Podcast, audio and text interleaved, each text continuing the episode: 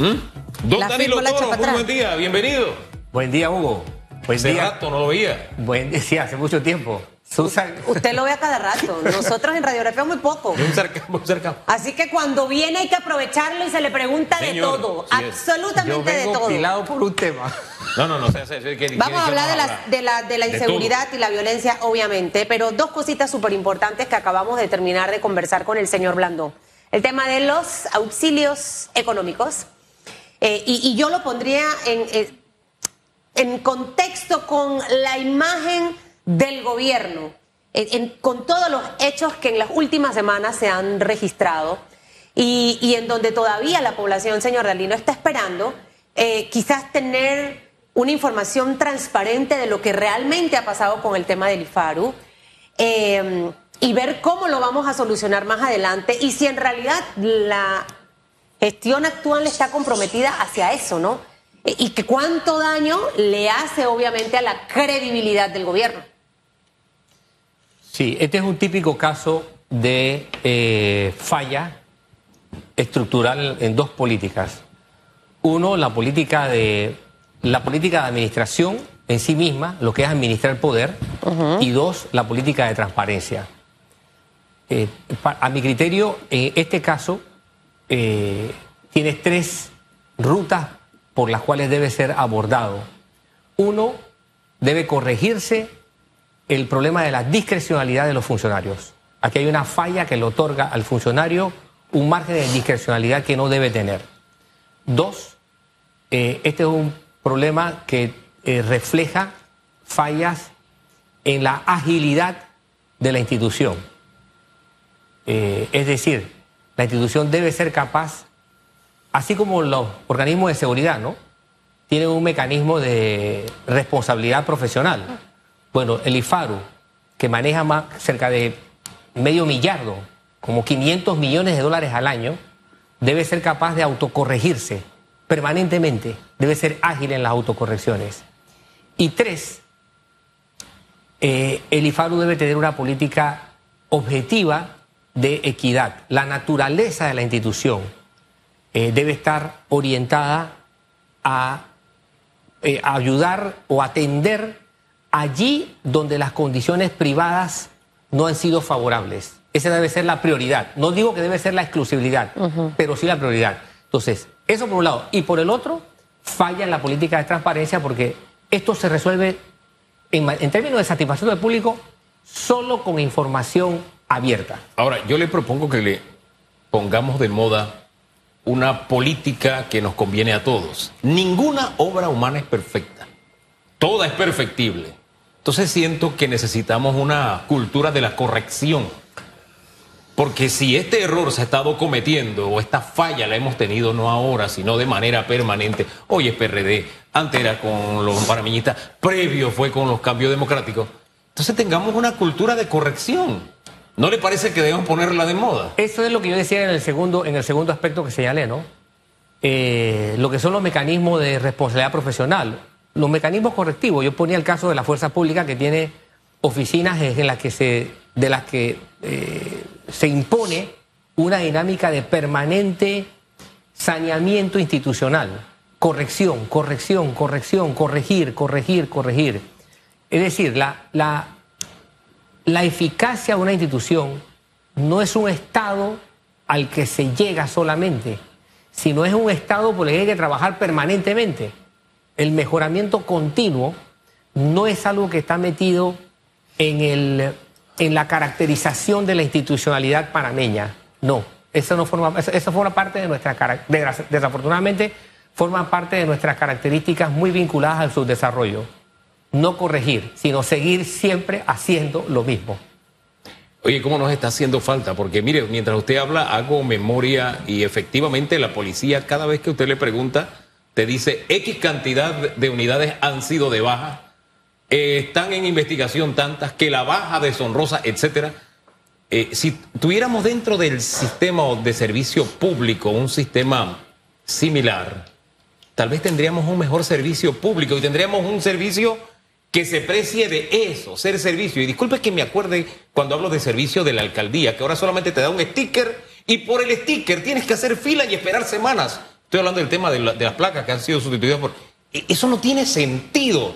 Cuando ya todo eso lo habíamos superado por la automatización, usted vuelve a las cavernas en una alcaldía que de pronto se encuentra a 2.8 millones. Oye, que por ahí suena como que el acuerdo municipal no existe. Hemos recibido información. Vamos a corroborar ese asunto. Pero vuelvo al tema de la depuración. Sí, eh, eh, hacer siempre lo mismo es parte de su desarrollo, ¿no? No se hacen investigaciones administrativas cuyo objetivo es, más que encontrar culpables, es cómo no repetir esas fallas. Entonces no hay esa cultura de hacer investigaciones administrativas.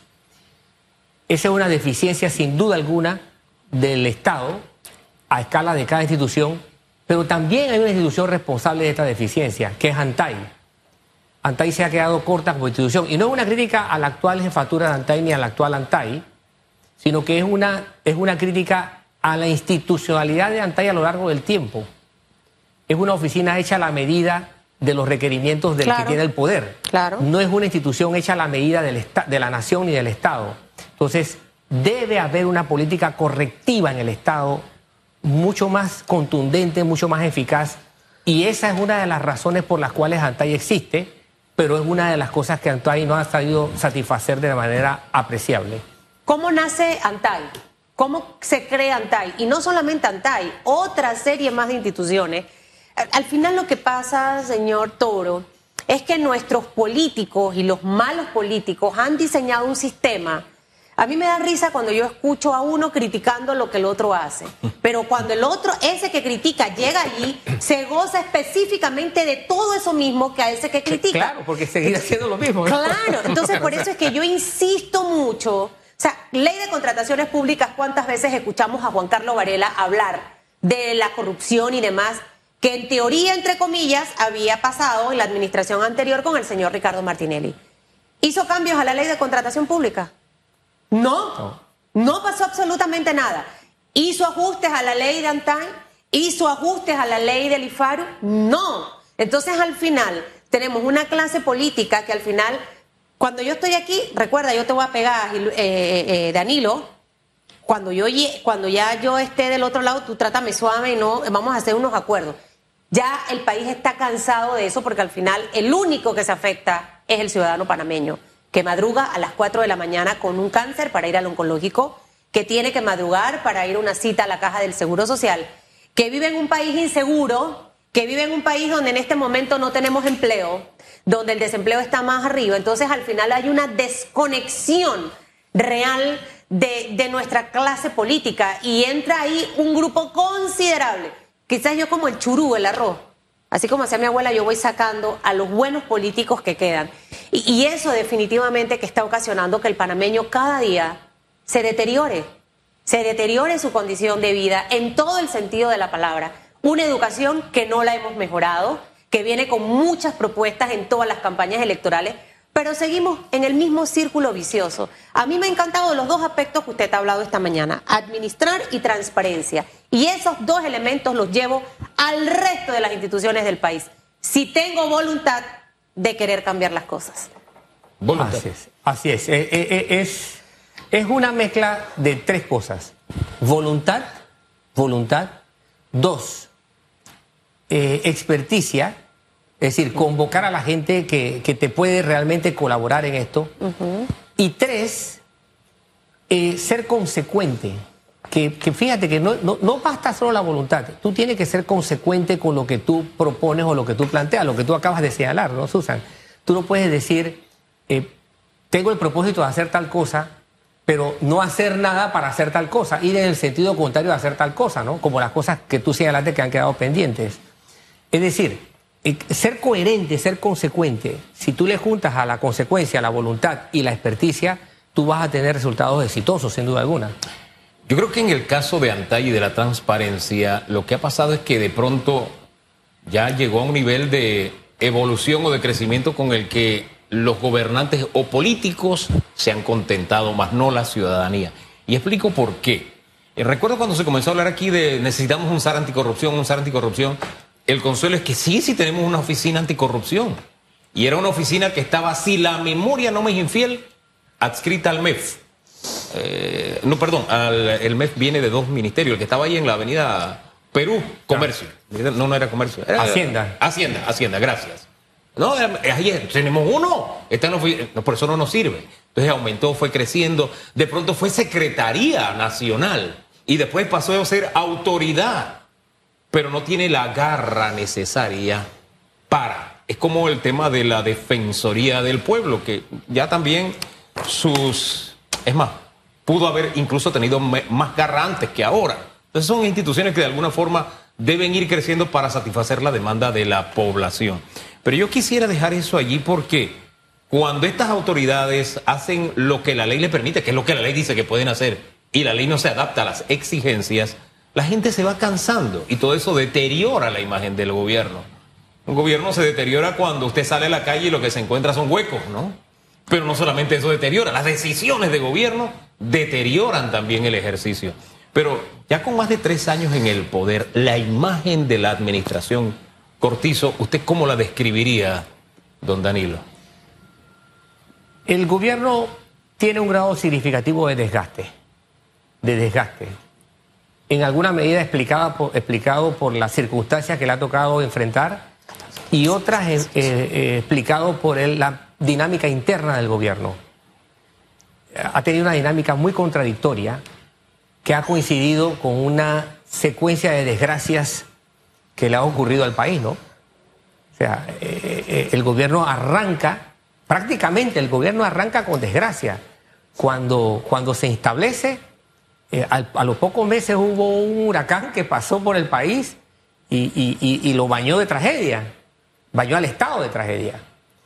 Eh, no sé si, se recorda- si recordarán eso. Sí, sí, eso sí. pasó al... No recuerdo el Sí, huracán, días, sí. recuerdo eh, Sí. todo lo del COVID y demás, el huracán no. ¿Cómo no? Pero uno Pero- cuando se... Uno, Allá en su tierra. No, no Pero para eso eres gobierno. Pero para eso eres gobierno. O sea, Exacto. tú eres gobierno y debes Es- tener la es- es- capacidad es. de enfrentar es. las emergencias. Es. Y también, Exacto. si tú dices, estoy preparado para gobernar, no es para llegar a estudiar cómo tú vas a solucionar los problemas. Así Exacto. es. No, es para. Ese fue el de la. Rosa. Es- ese fue El de la que, Rosa, el no. que causó la primera desgracia en, en tierras La Rosa. altas, en Cerro Punta, Sí, sí, etcétera. sí. De la Rosa. Esa- efe- efectivamente. Ya. Eh, fíjate, Ya lo. Cuando dijo de la Rosa estaba pensando en una persona No, de no, la no, no, no. Rosa. Hay cosas que marcan y la Rosa marcó eso. Mar- Ya, Dele, Rosa avance. de la Esperanza. La Rosa de la Esperanza. Entonces, eh, de allí en adelante, el gobierno fue enfrentando infortunios que afectaban a la población hasta que llegó la- la- la- la- la- el impacto, este, este impacto desproporcionado que fue la pandemia, cuyos efectos aún estamos viviendo. Y las consecuencias del impacto de la pandemia, más otros impactos que han tenido, sí le han exigido al gobierno salirse del guion. Y esto yo lo comprendo. Lo que no he podido entender cómo, cuando tú tienes que salirte del guion, exacto, tú tienes que demostrar experticia, agilidad. Y aquí al gobierno le, le faltó un poco decir, oye, yo presenté esto en diciembre de 2019, el gobierno presentó su plan, su plan de gobierno. Eso es para cumplir con la ley, la ley se lo exige. Lo presentó al final del año 19, ya cuando estaba instalado. Lo pudo haber presentado antes, pero esperó el último día para presentarlo. Entonces, si tú te lees eso, tú te dabas cuenta que el gobierno no iba a poder cumplir con eso.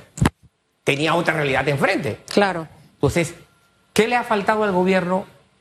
Y ahí ha tenido desgaste. El poder ponerle una prioridad de manera explícita ante los ojos y la cara de la gente. Entonces, la dinámica interna del gobierno fue no poder, eh, verse enredado al no poder presentar sus prioridades.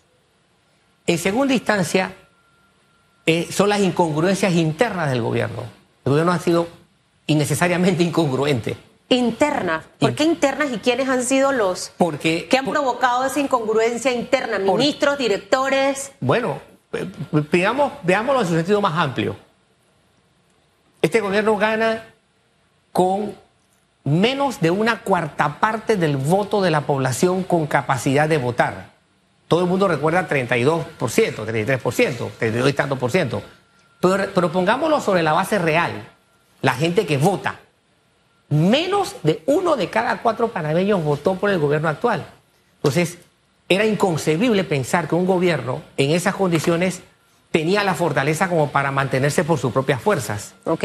Sin, el sin embargo, el gobierno insistió en mantenerse por sus propias fuerzas. Ahora, usted acaba de dar ese número menos uno de cuatro. Y el 33% ha sido una cifra muy manejada en la estructura claro, actual. Es, es, lo que emitieron votos válidos. De hecho, creo que por esa razón me atrevería yo a decirlo, que muchas de las críticas constru constructivas no son escuchadas porque al final dicen la teoría que usted acaba de explicar del menos uno de los cuatro.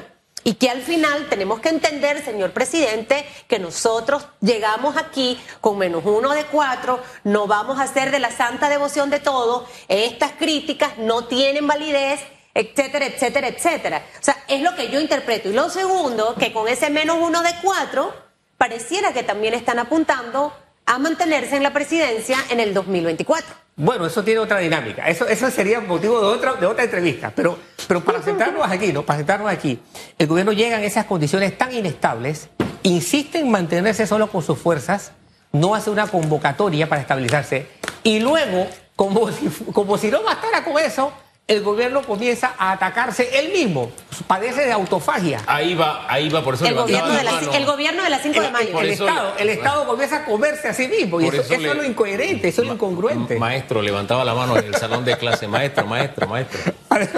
Porque, no sé, yo siento que la más grande debilidad de este gobierno es que no ha tenido piso político bueno, no te, de los, no eh, el fuego interno, la, la, combustión interna, me parece, es una apreciación muy personal, que eh, es una de las razones por las que más se ha deteriorado. Y han cambiado sus autoridades de partido. O sea, el, el, este gobierno no ha tenido partido que lo defienda. Si el coronel no tenía quien le escribiera, este no tiene partido que lo defienda. Cambian de, de figuras del partido y se ha quedado peor que antes, porque ahora tiene un secretario general que ese, pero ni la sombra se le ve. ¿Quién es el secretario? Eh, Señor Rubén de León. Ah, ya, ya, ya, ya, ya, ya. Ah, o sea, me está hablando del partido. Ya, ya, si ya, ya, antes había Entonces, un partido que no, entonces- ahora menos. Entonces tienes a, una, a un gobierno sostenido por una fracción de una fracción del total de los de la ciudadanía eh, votante. o sea, el Entonces- menos uno es más chiquito todavía. Entonces, claro, en esas condiciones, cualquier error tiene efectos, de- se, se magnifica, tiene efectos sonoros muy grandes, porque no lo estás haciendo en medio de un ambiente de amistad, sino lo estás haciendo en medio de un ambiente de mucha adversidad. Y el gobierno no ha descubierto todavía en qué ambiente está, de qué ambiente está rodeado. Oiga, yo no puedo creer eso. No, yo no sé quiénes son. sí lo saben. Yo sí, No, no, por- no, no, no. yo, Yo, sé. yo insisto que no lo descubierto, porque si tú llegas, a- si tú, si tú te enteras de que estás en la selva Ajá. y que tienes tres, tres, tres tigres. Ni siquiera te pongo los tigres. Ajá. Que Y- ni siquiera los- me pone tristes. ni- te pongo mosquitos. Y si, si tú te enteras que estás, vas a convivir en la selva, oye, tú haces un mínimo de esfuerzo para ver Te cómo te, preparas. que- cómo te proteges de los mosquitos. Pero no, mire, mire, mire, mire, mire. Uno como persona sabe dónde están sus enemigos al final. Y, y creo que con 10 años de no haber estado en el poder, el PRD, uno va desarrollando esa capacidad. A mí me cuesta creer que el gobierno no sepa dónde están esos Pac-Man que se los han estado comiendo ellos mismos. Bueno, Muchos de las 5 de lo- mayo, lo pero luego, pasa- entonces me confunden, lo que porque pasa es que, eh, eh, luego están con esos mismos enemigos. Es, parte de la, de, la, de- la- de la incongruencia, porque la dinámica ha sido tratar de sobrevivir a esa inestabilidad fortaleciendo a los factores que te, inabi- te, te- te- te- hacen inestable. Entonces, esa dinámica, sobrevivir a la inestabilidad, tratando, eh, tratando de congraciarte o fortaleciendo incluso a los factores que te causan inestabilidad, ha sido prácticamente Es que- una dinámica suicida. No, no, O sea, es yo que ni descubro- siquiera, mire, yo descubro ah, cierta no, no nos vocación llamemos engaño. Aquí los ejecutivos siempre se han congraciado con la Asamblea, han obtenido el favor de la Asamblea por plata. No nos engañemos. Eso ha sido así. Aquí no es esa negociación democrática de tú me apoyas en este proyecto, pero apóyame en este, que eso sería lo normal en una democracia seria, ¿no? Hablemos con claridad. Aquí hemos venido de gobiernos que han tenido desde partidas circuitales que a unos le daban y a otros no, siendo partido de oposición, y le daban al que me apoyaba. O sea, eh, aquí esto ha sido transaccional. Pero este gobierno ni a las transacciones le ha podido sacar ventaja. Esta es la asamblea que más dinero ha manejado y es la, es la asamblea más alejada del Ejecutivo. Es más, donde algunos dirigentes abiertamente han hecho un trabajo más fuerte contra el gobierno que la propia oposición. Y cuando usted va a ver, están favorecidos esos diputados que critican al gobierno o diputadas con planillas, etcétera, y otro tipo de economía. Ni a eso, ni a las transacciones le ha podido sacar el jugo este gobierno, como otros sí lo han sabido hacer. Así que, como te digo, ah, yo veo que el, desgaste del gobierno opera en eso. Y luego tienes a una población con un bajísimo grado de tolerancia ya Así por, por, todas las afectaciones que ha tenido. Y el gobierno tampoco logra dimensionar ese estado de ánimo de intolerancia que la población tiene y que cada error que el gobierno con, comete tiene un efecto de, magnificación enorme, precisamente, ¿no? Porque los niveles de tolerancia son muy, muy, muy bajos. O sea, no estamos como en el pasado. Y me parece que hay, que hay un poco el error de, recurrir al, a lo que ocurre. Se, repite lo, lo que se hacía antes, ¿no? Hacer lo que se hacía antes funciona. No, estamos en un ambiente totalmente diferente, donde hay muy bajo nivel de tolerancia y el gobierno, cada error que cometa, va a tener que pagar un precio mucho más alto. Y asesorar como se asesoraba antes no es lo mismo en estos tiempos. Los asesores políticos piensan, ah, no, es que en la época de Valladares hicimos esto y eso va a funcionar. No, en aquellas administraciones no teníamos este artefacto con todas las aplicaciones que tiene hoy en día. Entonces, para mí ese es un enemigo que puede ser enemigo o amigo, pero lo tengo que tomar en cuenta y le tengo que prestar atención y ver cómo voy a hacer mis estrategias. Hoy todo es inmediato, hoy nada queda escondido, la verdad sale más rápido que antes. Así es, así es. Eh, eh, bueno, eh, tratar de sobrevivir repitiendo lo que se hacía antes, sin demostrar un grado de aprendizaje, sin demostrar lecciones aprendidas, sin demostrar bueno, sobre qué hay que innovar, es, repetir el fracaso. Y el, riesgo de repetir un fracaso es alto, es alto. No es necesariamente una condena fatalista, pero hay que entender que es un riesgo alto. ¿Hay espacio para mejorarle? ¿Queda espacio? ¿Usted ve en la forma de gobernar que existe de pronto esa voluntad para hablar todavía de un año, 18 meses le queda al gobierno. De esos 18 meses, eh, un año cerrado es de gestión, eh, lo, otro es política abierta, eh, y si existiese la voluntad, en 18 meses tú puedes, tú puedes reducir el desgaste, el coeficiente de fricción, como se llama en física, el coeficiente de fricción social lo puedes bajar y mejorar tu desempeño. Ahora, aquí entre usted y yo, ¿usted ve ese ánimo de dar ese giro de timón? Creo que hay el deseo. El asunto es que el deseo no logra concretizarse. No logra, tú sabes, es como que tú quieres, tú quieres cocinar, pero se te quema la comida cada vez que te acercas a la estufa creo que hay el deseo, pero. El deseo, mire. Yo deseo un bien me sabe en este momento. mire, este es como el, chico la chica que se enamora de alguien y deseo que sea mi novio o mi novia, pero eso nunca va a pasar. ni siquiera le dice nada. Exacto. O ni siquiera la conoce o la, razón por la que digo el deseo es una sola, que, es lógica, no cae de gravedad. Y es que la presión electoral va a sentirse cada vez más. Por lo tanto, el deseo de tratar de hacer las cosas mejor, eh, tú sabes, va a estar allí. El asunto es si te sale mejor. no se quede con el deseo. Esa palabra quirúrgicamente seleccionada por usted, yo la veo como cuando, mire, hay mujeres cuando veo que, que se ven una figura ahí de una imagen de George Clooney, que, ay, y hasta ahí llegó el deseo. George Clooney está allá, ella está acá. Y el que está acá es otro. Siete, ocho de los otro, con nada de lo que tiene George Clooney. 8.37 minutos. Pregúntele que tiene que, que, que le vaya bien, señor ella no sueña con George Clooney. Mira, pero usted por qué se siente aludido. Me señaló Yo estoy haciendo así. para allá hay otro caballero. allá no hay nadie. Y, y quedó. ¿Pudo señalar para allá? Quedó, quedó un tema pendiente. La violencia, la inseguridad. Tiene que volver. ya sabe. Allá, dice se acabó. Benítez hace así que ese tres colón pausa, señores, y volvemos. En breve regresamos con más de Radiografía.